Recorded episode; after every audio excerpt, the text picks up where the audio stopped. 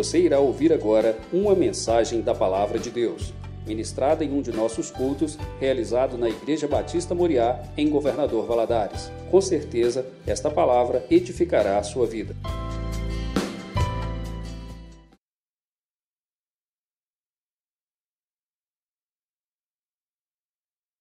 Queria convidar você a ficar em pé, em reverência à palavra de Deus, abrir sua Bíblia no livro de Mateus, capítulo 17. Nós vamos estar lendo do versículo 1 até o versículo 13.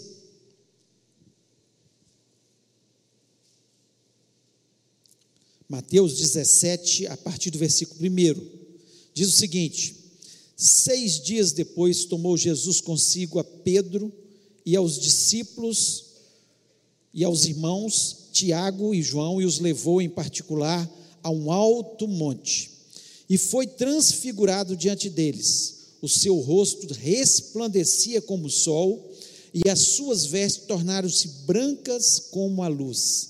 E eis que lhes apareceram Moisés e Elias falando com ele. Então disse Pedro a Jesus: Senhor, bom é estarmos aqui. Se queres, farei aqui três tendas: uma será tua, outra para Moisés, outra para Elias. Falava ele ainda quando uma nuvem luminosa os envolveu. E eis vindo da nuvem uma voz que dizia: Esse é o meu filho amado, em que me comprazo. A ele ouvi. Ouvindo os discípulos caíram de bruços, tomados de grande medo. Aproximando-se deles, tocou-lhes Jesus, dizendo: Erguei-vos e não temais. Então eles, levantando os olhos, a ninguém viram senão Jesus. E descendo eles do monte, ordenou-lhes Jesus: A ninguém conteis a visão, até que o filho do homem ressuscite dentre os mortos. Mas os discípulos o interrogaram: Por que dizem, pois, os escribas ser necessário que Elias venha primeiro? Então Jesus respondeu: de fato, Elias virá e restaurará todas as coisas. Eu, porém, vos declaro que Elias já veio e não o reconheceram. Antes fizeram com ele tudo quanto quiseram. Assim também o filho do homem há de padecer nas mãos deles. Então os discípulos entenderam que lhes falaram a respeito de João Batista. Feche os olhos, vamos orar. Pai, nós louvamos e engrandecemos mais uma vez o teu nome. Ah, Senhor, como é bom estar na tua presença e poder louvar o teu nome. Falamos isso de coração, ó Deus. Senhor, nos traz grande prazer, Senhor, entrar na tua presença, sentir o teu Espírito Santo aquecendo o nosso coração. Senhor, e agora nós pedimos por misericórdia que o Senhor venha falar ao nosso coração. Eu peço a tua misericórdia sobre a minha vida, me capacita me dá a unção do Espírito Santo, me dá a inteligência, Deus, e sabedoria. Ó Deus, sei que eu preciso do Senhor para expressar aquilo que tu queres que eu fale, ó Pai. Dá inteligência também ao teu povo, não só os que estão aqui dentro desse templo, mas cada um que está na sua casa, neste momento, participando deste culto, ó Pai. Fala, Senhor, abre os nossos olhos espirituais para que possamos enxergar a grandeza do teu reino, a grandeza do teu esplendor, ó Pai.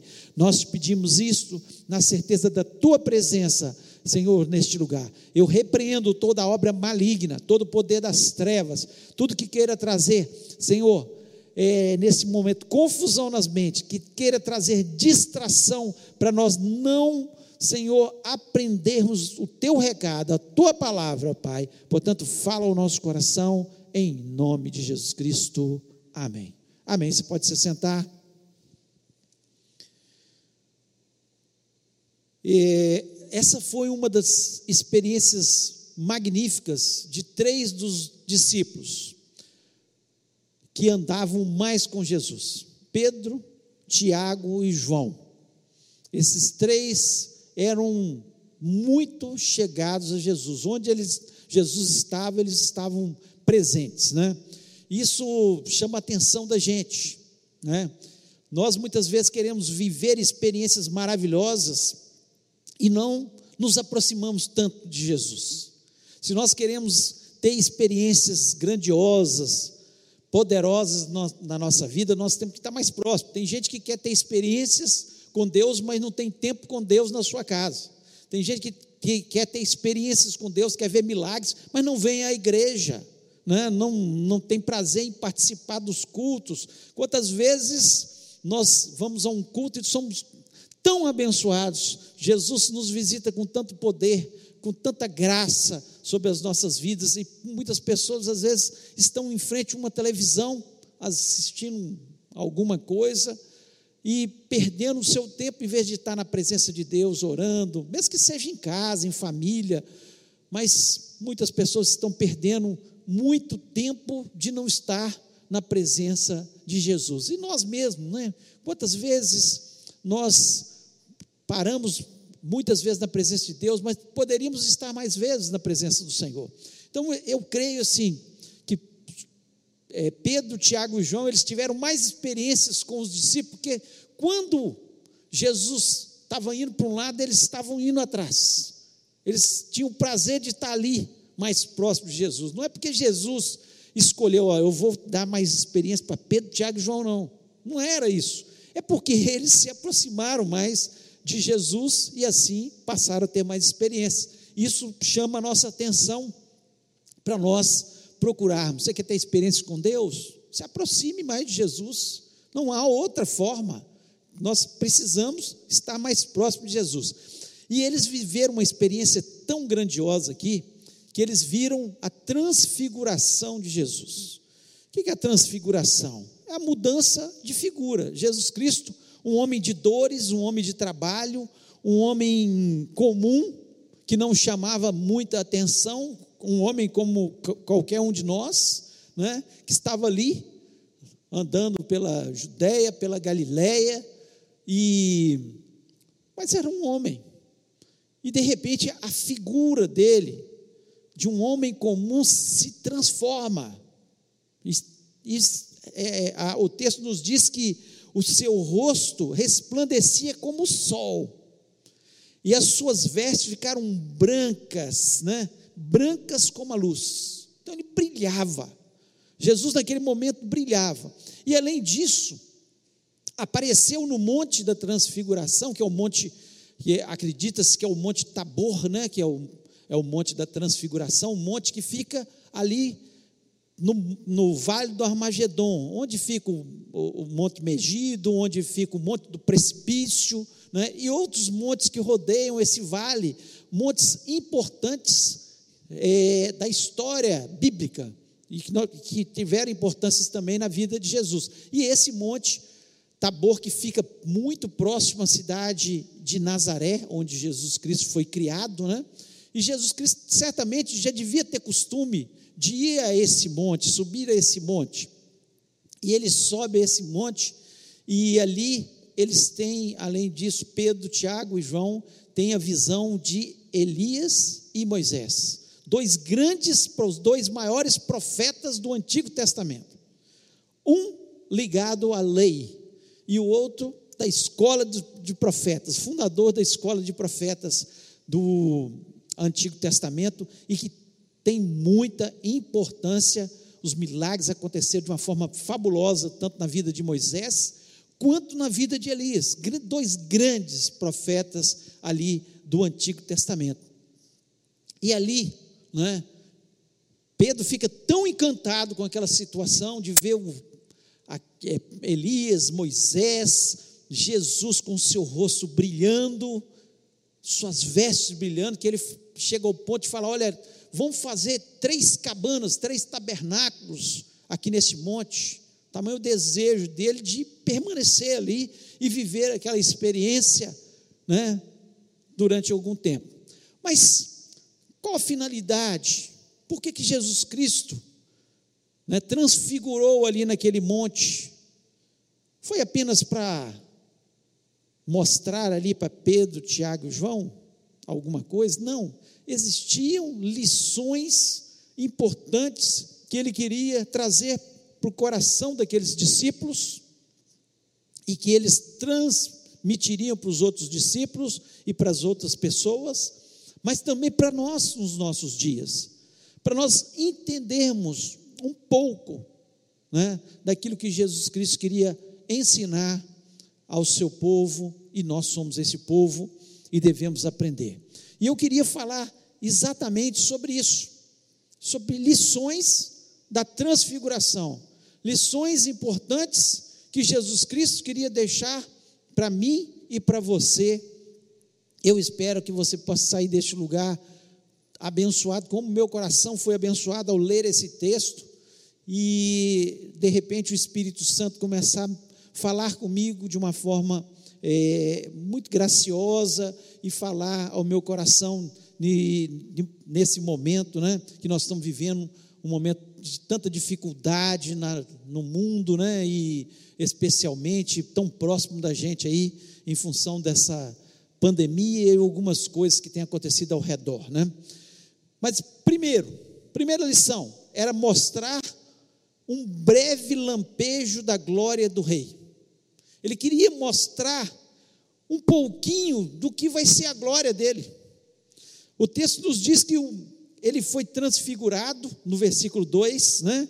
E o seu rosto resplandeceu como o sol. Eu fiquei parando para imaginar ali a visão que aqueles três discípulos tiveram. De repente, Jesus Cristo começa o rosto brilhar como o sol, ao ponto deles não conseguirem olhar para ele. E as suas vestes, que certamente estavam, às vezes, suadas, um pouco até sujas, por subir um monte. Eu fico imaginando subir aquele monte, porque nós subimos aquele monte ano passado, e subimos de van. Já, de van já é alto, muito alto, difícil para subir, cheio de curvas para lá e para cá até chegar lá no alto. Fico imaginando ele para subir ali. Então, talvez as vestes um pouco mais sujas, né? É, vestes até já usadas, né? E de repente brilho, o brilho. E Jesus Cristo estava querendo mostrar para eles um pouco da glória dele. Nós não podemos nem imaginar a glória que será no céu. Nós não podemos nem de perto.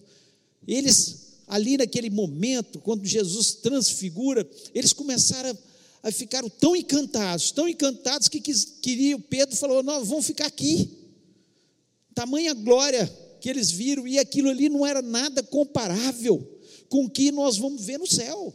Isso nós temos certeza. E Jesus Cristo queria mostrar para eles que ele era muito mais do que um grande líder. Não era só um grande líder, porque até aquele momento eles estavam encantados com a liderança de Jesus. Ele não queria mostrar que ele era só uma boa influência ou um bom exemplo de vida. Ele não queria só mostrar isso, ou queria mostrar que ele era um grande profeta. E eles estavam entendendo até aquele momento isso não, ele é um grande líder, ele fala tão bem, ele fala de grandes coisas, ele dá um exemplo tão bom de vida. Ele fala de coisas que a gente desconhece, ele é um grande profeta. Mas ele queria que eles entendessem naquele momento que ele era o Messias prometido, que ele era o filho de Deus, o filho de Deus, que faz toda a diferença. Porque muitas pessoas no mundo inteiro, inclusive outras religiões, acreditam que Jesus Cristo foi um grande líder, uma grande influência, porque ele influencia até hoje os nossos dias, foi um grande profeta, mas não creem que ele é o filho de Deus. Então o que ele queria?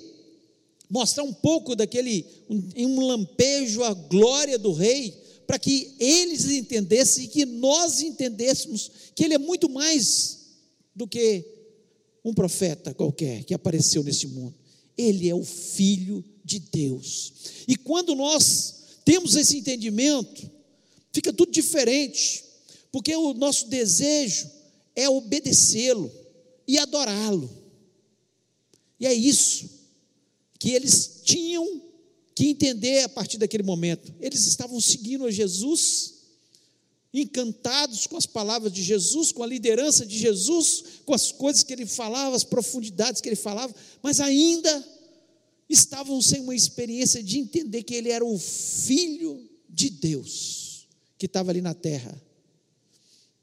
Então nós entendemos perfeitamente que Jesus Cristo, na transfiguração, ele queria que eu e você nós entendêssemos que ele não é um qualquer, ele é o Filho de Deus, e nós devemos adorá-lo, e nós devemos obedecê-lo, e nós devemos honrá-lo, e nós devemos ter um entendimento que ele tem coisas grandes e ocultas para nos revelar que nós não sabemos, que nós não entendemos neste momento, porque a nossa mente é tão finita, tão pequena, mas com certeza nós nem conseguimos imaginar. Por isso que o apóstolo Paulo, lá em 1 Coríntios, capítulo 2, versículo 9, ele diz: Como está escrito, as coisas que o olho não viu e o ouvido não ouviu e não subiram ao coração do homem, são as que Deus preparou para os que o amam.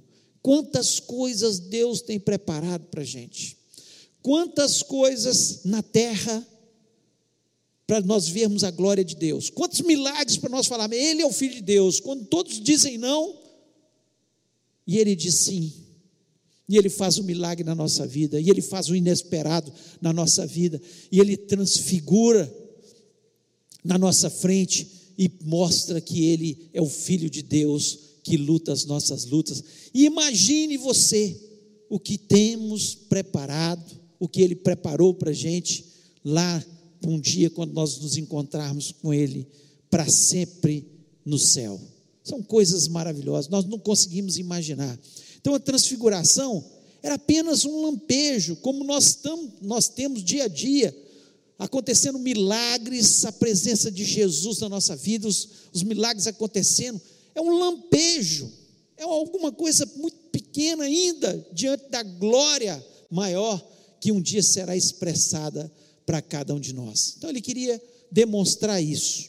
A segunda lição que ele demonstra, mostra aqui para a gente é, queria mostrar para a gente é mostrar que existe vida após a morte. Isso traz uma paz no nosso coração tão grande. Porque você pensar como muitas pessoas aí, olha, o que, que vai ser depois da minha morte? Não sei. Para onde eu vou? Quem eu vou ser? E ele mostra claramente aqui no versículo 3 que diz o seguinte: Eis que lhe apareceram Moisés e Elias falando com ele. Então ele queria que os discípulos entendessem que existe vida após a morte. Que lá depois que você partir daqui, você vai ter um nome, que é o teu nome. Você vai ser conhecido por você, com o seu nome, com, com aquilo que você é hoje. Apesar de nós recebermos um novo nome, a palavra de Deus nos diz isso, mas nós vamos ser reconhecidos como nós mesmos, nós não vamos mudar.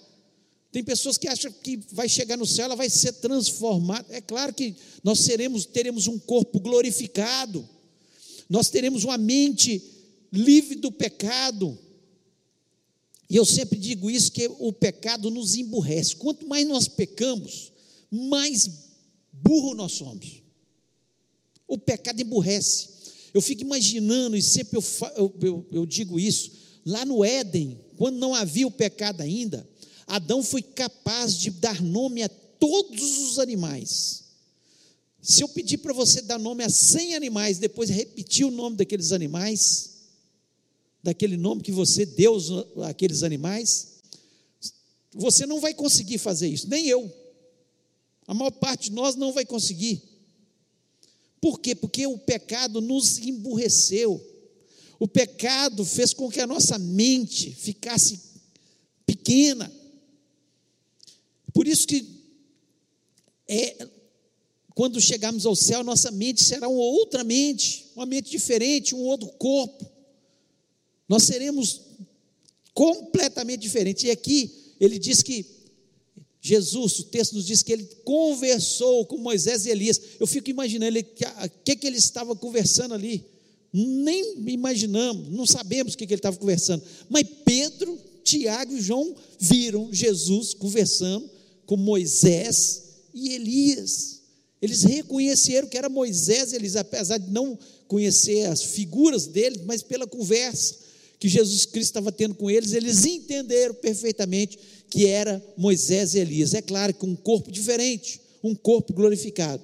Lá em 1 Coríntios, 15, 54, e o capítulo 15 todo fala sobre a ressurreição né, dos, dos mortos, né? é um capítulo lindo, um capítulo que enche o nosso coração de fé, mas eu queria ler apenas um versículo ao 54, e diz: E quando isso que é corruptível se revestir da incorruptibilidade, e isso que é mortal se revestir da imortalidade, então cumpre-se-á a palavra que está escrita: tragada foi a morte na vitória. Então nós, ao morrermos, ao partirmos dessa terra, nós teremos um outro corpo, uma outra mente, mas com certeza Jesus Cristo estava querendo mostrar para eles: olha, existe uma outra vida, onde Moisés está lá, onde Elias está, onde está Abraão, onde está Davi, e, o, e todos os nossos irmãos em Cristo que você conhece, familiares seus, que um dia partiram em Cristo, todos estão lá. E um dia, quando nós partirmos, por isso, nós não queremos que ninguém morra, claro que não, e eu não estou procurando a morte, né? nós procuramos vida, porque a vida é uma dádiva de Deus, que Deus nos dá, mas se nós partirmos, nós sabemos para onde nós estamos indo, por isso não tememos nem a morte, tragada foi a morte na vitória, a vitória que Jesus Cristo nos deu ali na cruz do Calvário, porque ele morreu, mas ele ressuscitou e a primícia daqueles que ressuscitaram. E se nós não crermos na ressurreição dos mortos, se nós não crermos aquilo que Jesus Cristo demonstrou aqui no Monte da Transfiguração, nós somos as, os mais infelizes de todos os homens. É assim que diz a palavra de Deus lá em 1 Coríntios, quando Paulo diz isso. Nós somos felizes por isso, porque nós cremos que nós passamos nessa terra e um dia estaremos para sempre, todos aqueles que um dia entregaram o seu coração a Jesus Cristo, confessando como o único e verdadeiro Salvador, nós estaremos para sempre com Ele. E assim como ele estava conversando com Elias e Moisés, ele vai chegar perto de mim e de você e vai conversar conosco. Olha que coisa maravilhosa, poder conversar com Jesus, poder abraçar Jesus, poder chegar, reverenciar, dobrar os nossos joelhos diante dele e falar: só o Senhor, o só o Senhor é Deus, só o Senhor é o nosso Salvador e o Senhor merece toda a honra e toda a glória. Isso traz esperança ao nosso coração. A transfiguração, ela tinha esse sentido de mostrar que existe vida após a morte. Terceira lição, ele queria, ele queria ensinar sobre nossa espiritualidade. Sobre nossa espiritualidade. No versículo 4, diz o seguinte: Pedro, tomando a palavra, disse a Jesus: Bom estarmos aqui. Se queres, façamos aqui três tabernáculos: um para ti, um para Moisés e um para Elias. Pedro estava vivendo uma experiência tão grandiosa, tão grandiosa. Ver Elias, Moisés, ali naquele monte, e ver Jesus com seu rosto brilhando como o sol, e as suas vestes brancas como a luz. E sabe o que ele estava preocupado? Fazer três tendas, três tabernáculos no monte, para ficar aqui no monte, para morar ali no monte. E no, nós, nós não somos diferentes hoje de Pedro? De forma nenhuma. Por que, que o evangelho da prosperidade cresce tanto? Por que, que as pessoas estão correndo atrás do evangelho, do evangelho da prosperidade? Eles estão preocupados apenas com as coisas aqui da terra. Pedro estava preocupado com as coisas da terra. Vamos fazer três tabernáculos aqui. Na terra. Sendo que as riquezas do céu, eu não estou dizendo que aqui nós não temos que trabalhar, não temos que ganhar o nosso dinheiro, não temos que usufruir das coisas que Deus nos dá, porque a Bíblia nos ensina a usufruir. Mas essa não deve ser a nossa preocupação. Por isso que tantas pessoas estão com a vida tão superficiais, superficial, que só procuram estar em cultos onde é oferecido a bênção material. Venha para Jesus e você vai ter uma mansão. Venha para Jesus e você vai trocar seu carro. Venha para Jesus, entregue o seu dinheiro e você vai ter uma prosperidade. A Bíblia fala de prosperidade, mas não dessa forma. Ao ponto de todas as pessoas estarem preocupadas espiritualmente com coisas aqui da terra, apenas com a coisa da terra. Pedro estava ali querendo fazer três tabernáculos da terra. Deus estava, Jesus estava querendo mostrar para ele algo grandioso, que tem vida após a morte, que é, ele era o filho de Deus, que ele tinha um. E Pedro estava preocupado com as coisas da terra. E nós somos diferentes? Muitas vezes não. Jesus está mostrando os sinais que estão acontecendo no mundo, na pandemia, e tem pessoas que estão apenas preocupadas que perderam isto ou aquilo neste momento. Esquecem que nós estamos ganhando porque nós estamos pensando mais na nossa vida espiritual. Que nós estamos vivendo experiências com Deus tão grandiosas nesse momento de ver milagres acontecendo, do sustento no dia a dia. É todo dia milagre. E nós estamos fincados, querendo fincar tabernáculo aqui na terra. Fixar mais e mais na terra. Essa era a preocupação. Pedro ainda tão imaturo na sua fé. Tão imaturo na sua fé. No versículo 6 desse capítulo, diz: E os discípulos, ouvindo isso, caíram sobre seu rosto, tiveram grande medo. O medo mostra quão pequeno na nossa fé nós estamos. Viver uma experiência dessa e ficar com medo. Eles caíram. Quando eles viram a voz do céu dizendo: Esse é o meu filho amado, eles caíram por ter com medo. Olha como a fé deles estava ainda superficial. Como a nossa fé, Deus quer nos dar experiências grandiosas, mas a gente tem medo de se aproximar de Deus, de ouvir a voz de Deus, de sentir a presença de Deus. E Ele queria que eles tivessem uma experiência para que crescessem espiritualmente. Aqui no versículo do versículo 10 até o versículo 13, eles começaram a interrogar a Jesus. Diz o seguinte: Mas os discípulos o interrogaram, porque dizem, pois, os escribas ser necessário que Elias venha primeiro.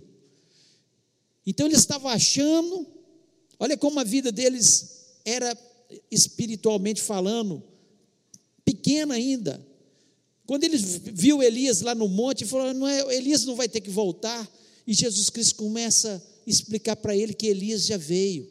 Elias eh, foi João Batista, veio, eh, João Batista veio no mesmo espírito de Elias.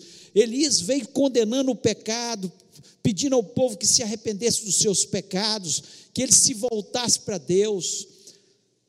Da mesma forma, João Batista veio como precursor de Jesus para fazer isso. Ele veio no mesmo espírito e eles não entenderam.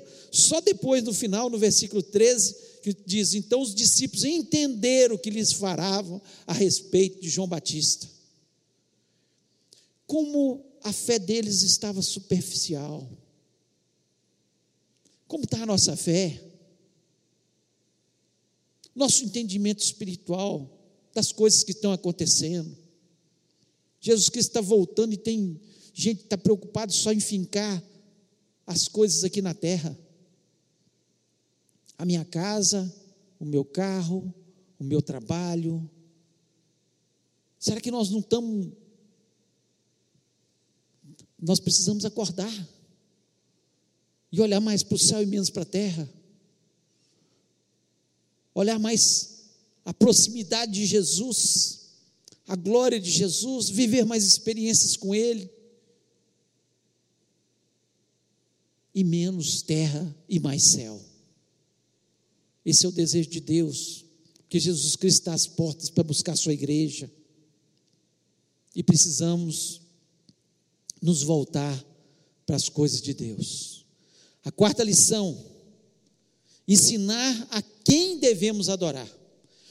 O versículo 5 diz o seguinte: estando ele ainda a falar, eis que uma nuvem luminosa os cobriu, e da nuvem saiu uma voz que dizia: Esse é o meu filho amado em quem me comprazo, escutai-o. Pedro, ele colocou no mesmo patamar Jesus, Elias e Moisés. Senhor, vou fazer três tabernáculos, três tendas aqui. Uma para o Senhor, uma para Elias e outra para Moisés. E aí Deus falou: Olha, este é o meu filho amado em quem tenho prazer. Deus abre os olhos e diz de forma clara: Esse é o meu filho. Ele é que tem ser adorado. Quantas pessoas têm colocado, muitas vezes, homens santos de Deus, como Paulo, Pedro, mulheres santas de Deus, como Maria, no mesmo patamar que Jesus. Ninguém morreu na cruz do Calvário por nós. Nós somos salvos porque Jesus Cristo derramou o seu sangue na cruz do Calvário por mim e por você. Ele é o Filho de Deus.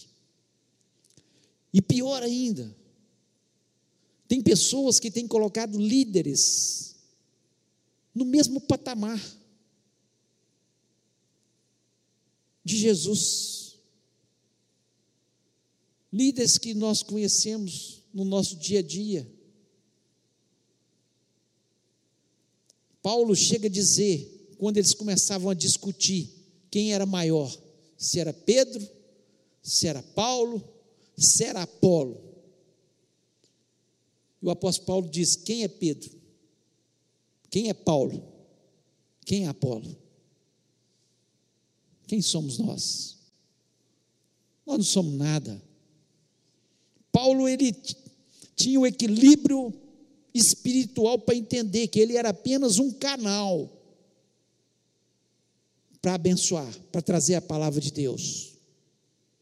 Mas que o Senhor é Jesus que Jesus que merece toda a honra, toda a glória e toda a exaltação. Pedro ainda não tinha entendido aquilo. Quem é Davi? Quem é Moisés? Quem é Elias? Quem é Abraão? Quem é o líder mais popular dos nossos dias, no Brasil ou no mundo?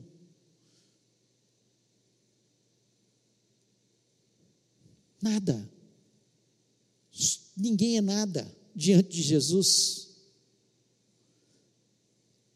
Enquanto nós não entendermos que nós somos canal, eu sou um canal, você é um canal, para abençoar outras pessoas, para falar do amor de Jesus. Mas sem Jesus, ser um canal vazio.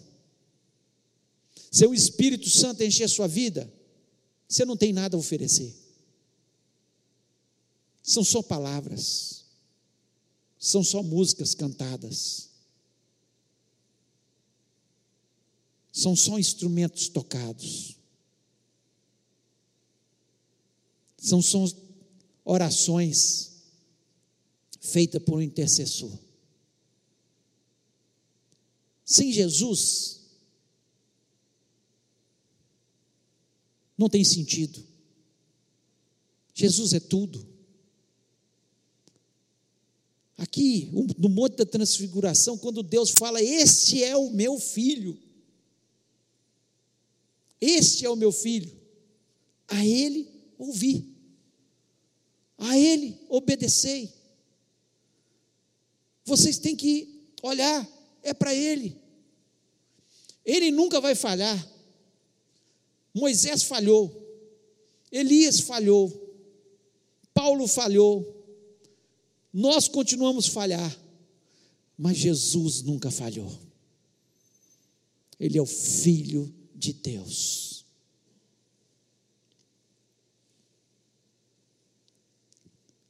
E a quinta e última lição, que é preciso consagração para que os milagres aconteçam.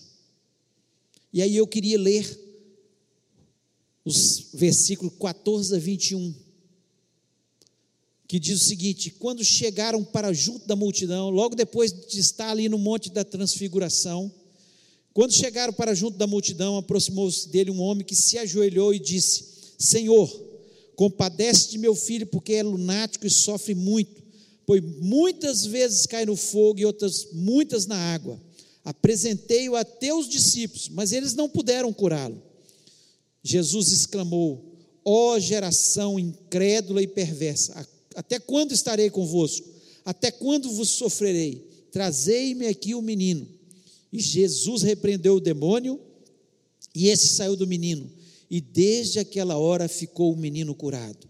Então os discípulos, aproximando de Jesus, perguntaram em particular: Por que motivo não podemos nós expulsá-lo? E ele lhes respondeu: Por causa da pequenez da vossa fé. Pois em verdade vos digo que se tiverdes fé, como um grão de mostardas, direis a este monte: Passa daqui para colar, e ele passará. Nada vos será impossível. Mas essa casta não se espelhe senão por meio de oração e jejum. Então, o que Jesus estava querendo ensinar? Depois que eles desceram do Monte da Transfiguração, no monte, a glória de Jesus, no vale, um desastre dos seus discípulos, porque chega alguém, um lunático, alguém endemoniado, e eles não conseguem expulsá-lo, o demônio. E o pai desesperado, ao ver Jesus, ele fala: Jesus tem misericórdia. Olha que está acontecendo, mas seus discípulos não puderam fazer nada. E Jesus dá uma lição neles. Primeiro, é preciso estar diante do Pai. É preciso ter fé nem que seja do tamanho de um grão de mostarda, que é o menor grão que existe. O tamanho de um grão de mostarda. E é preciso consagração, oração e jejum. Nós queremos ver os milagres, mas não queremos consagrar a nossa vida. Nós queremos ver os milagres, mas queremos viver uma vida sem consagração. Nós vivemos o tempo todo no vale, como os discípulos estavam, mas não queremos saber nada do monte, da presença de Deus, de estar na presença do Senhor. Nós temos que entender que nada, como aqui Jesus diz de forma clara, nada vos será impossível. Nada. Isso que você está pensando na sua mente, aqui ou na sua casa neste momento, não é impossível. Para Deus não é impossível. Se você tiver fé, se você estiver no monte da transfiguração, se você estiver com a sua vida consagrada, jejuando, orando na presença do Senhor, você vai ver os milagres acontecendo no nome de Jesus. Nada vos será impossível. São lições que Jesus nos deixa. Lições tão importantes que nos levam a pensar. Eu queria que neste momento você que está aqui, ou você que está na sua casa, que você ficasse em pé agora. Eu queria que você fechasse seus olhos e parasse para pensar nas lições da transfiguração. Não foi apenas para parecer que Jesus Cristo. Não foi. Ele queria trazer lições. Ele queria mostrar um pouco da glória dele. E Ele continua querendo mostrar a sua glória para cada um de nós. Ele queria mostrar que existe sim esperança, vida após a morte. Que bom nós temos essa convicção no nosso coração, porque nós, assim como Moisés e Elias tinham nome, eu creio que está lá no céu meu pai, minha mãe, tantos irmãos em Cristo que eu conheci ao longo da minha história, que estão lá com o Senhor também, diante da Sua presença, e, e recebe o nome, receber o seu nome ali, e, e Jesus tem chamado ele pelo, pelo nome. Ensinar sobre a nossa espiritualidade. Será que nós estamos como Pedro, só preocupados em bênção aqui? na terra. Vamos fincar nosso tabernáculo aqui. Não. Jesus Cristo não estava querendo para que fosse fincado o tabernáculo, de forma nenhuma. Ele também veio para ensinar essa lição aqui, veio para nos ensinar quem devemos adorar de verdade. Só Ele. A Ele toda a honra, toda a glória, toda exaltação. Só Ele merece a nossa adoração. E é preciso consagração para que os milagres aconteçam. Nós temos visto acontecer milagres. Aqueles que creem, nós logo no início da pandemia, nós pedimos aos irmãos que aqueles que pudessem escolhessem um dia da semana, pelo menos um dia da semana, estivesse jejuando, estivesse consagrando a sua vida mais naquele dia. Claro que nós temos que consagrar todos os dias, mas que consagrasse as suas vidas, estivesse entendendo. E aqueles que entenderam isso, eu tenho convicção que estão vivendo milagres. Estão vivendo milagres.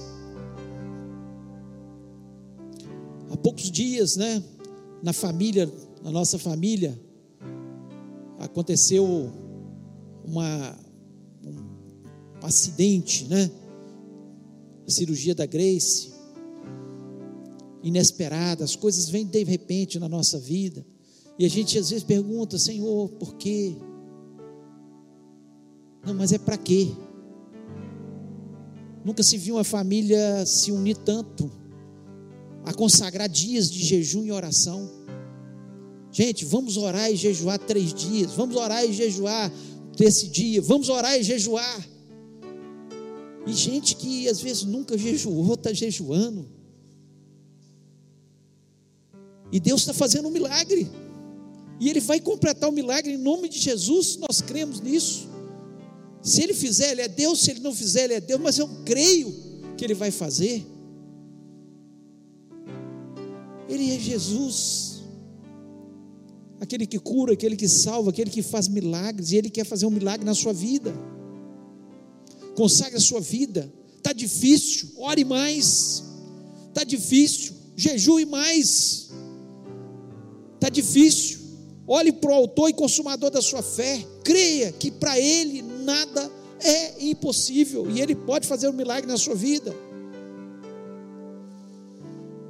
Eu queria que você colocasse a mão no seu coração e falasse: Senhor, eu, eu preciso de um milagre. Se você precisa de um milagre, fale com o Senhor. Senhor, eu preciso.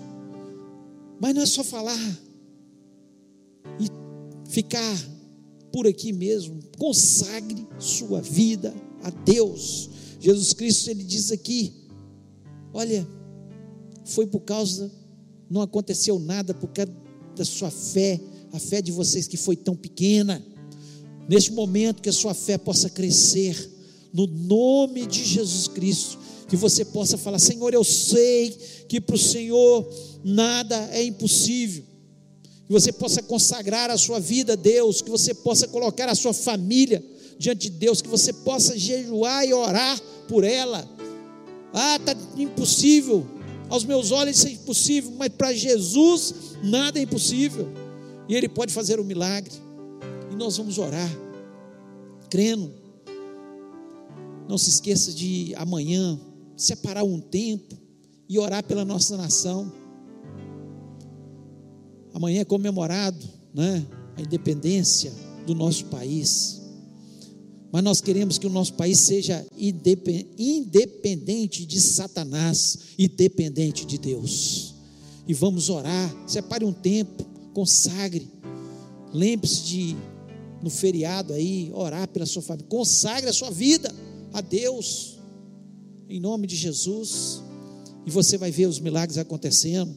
E nós acreditamos na vitória, na sua vida, em nome de Jesus. Então vamos orar. Pai, nós louvamos, exaltamos o teu nome. Ó Deus, eu sei que esse texto não foi deixado aqui apenas, Senhor, para nós sabermos que um dia o Senhor transfigurou no monte, não foi para isso. Eu sei que, Senhor, eu aprendi algumas coisas, mas o Senhor tem muito mais a ensinar nesse texto do que eu pude falar para meus irmãos aqui. Completa a tua obra, vai falando, vai mostrando ao teu povo.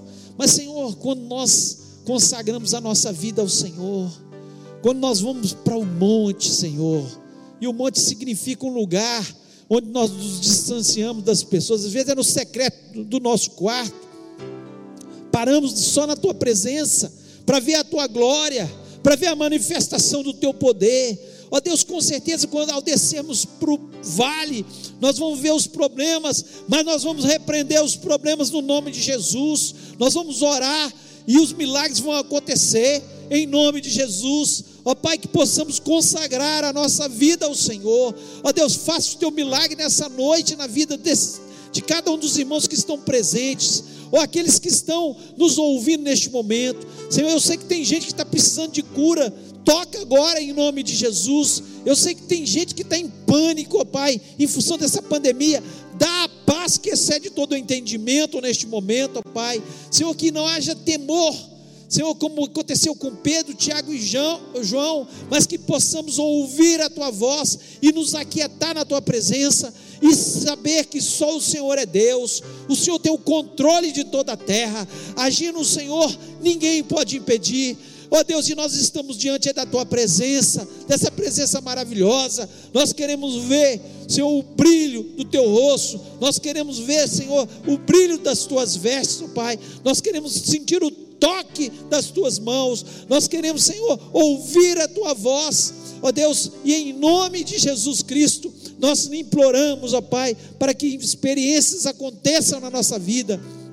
Ó Deus, que todo Senhor que ouvir essas, que ouvirem essa mensagem, possa o Senhor dedicar mais tempo de oração, Senhor, que possam entender a importância do jejum na nossa vida, ó Deus, que possam entender o, o valor de separarmos um lugar secreto onde nós oramos, onde nós estamos na tua presença, onde nós paramos para ouvir a tua voz. Ó Deus, e em nome de Jesus Cristo, que assim seja a nossa vida. Nós estamos vivendo tempos difíceis, mas Senhor, eu creio que nesses tempos difíceis o Senhor vai, Senhor, é, fazer muitos milagres sobre as nossas vidas, ó Deus, em nome de Jesus Cristo, aqueles Senhor que estão orando pelo sustento financeiro, que o Senhor surpreenda, que essa semana seja uma semana de excelentes notícias na vida do teu povo, ó Pai. Nós esperamos no Senhor, nós fazemos menção do teu nome, ó Deus, que o Senhor esteja abrindo as portas que estão fechadas,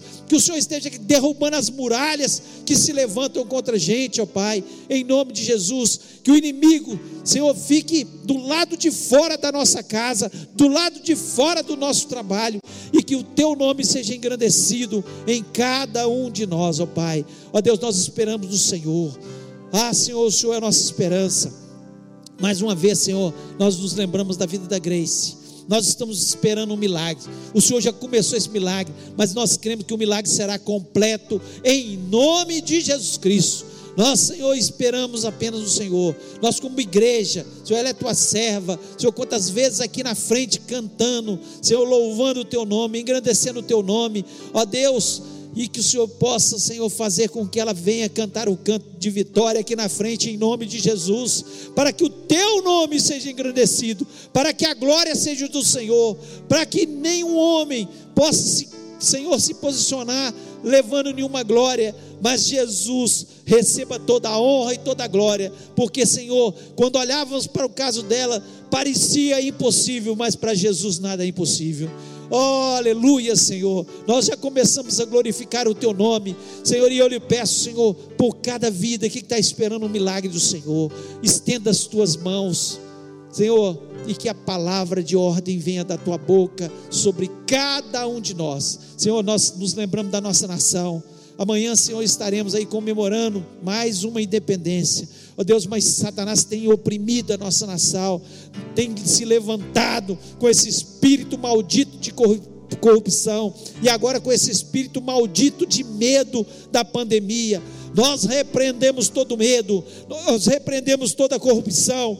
Nós lhe pedimos, ó Pai, que o Senhor, nessas eleições que acontecerão esse ano, que o Senhor Levante homens e mulheres de Deus, ó Pai.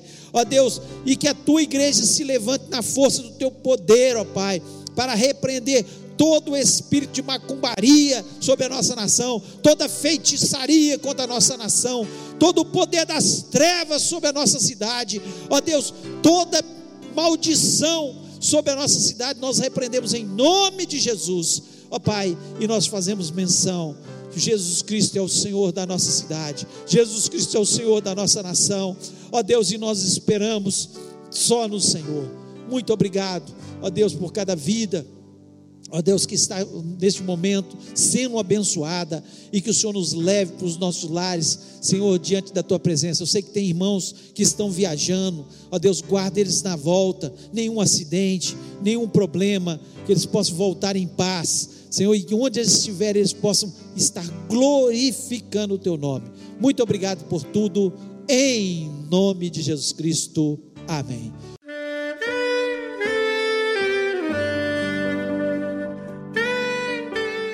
Querido amigo, Deus se interessa por você. Ele conhece as circunstâncias atuais da sua vida. Não hesite em buscá-lo. Em Jeremias 33, versículo 3, ele nos diz: Clama a mim e responder-te-ei, e anunciar-te-ei coisas grandes e ocultas que não sabes. Esperamos que a mensagem ouvida tenha falado ao seu coração e que você e sua família sejam abençoados pelo Senhor Jesus.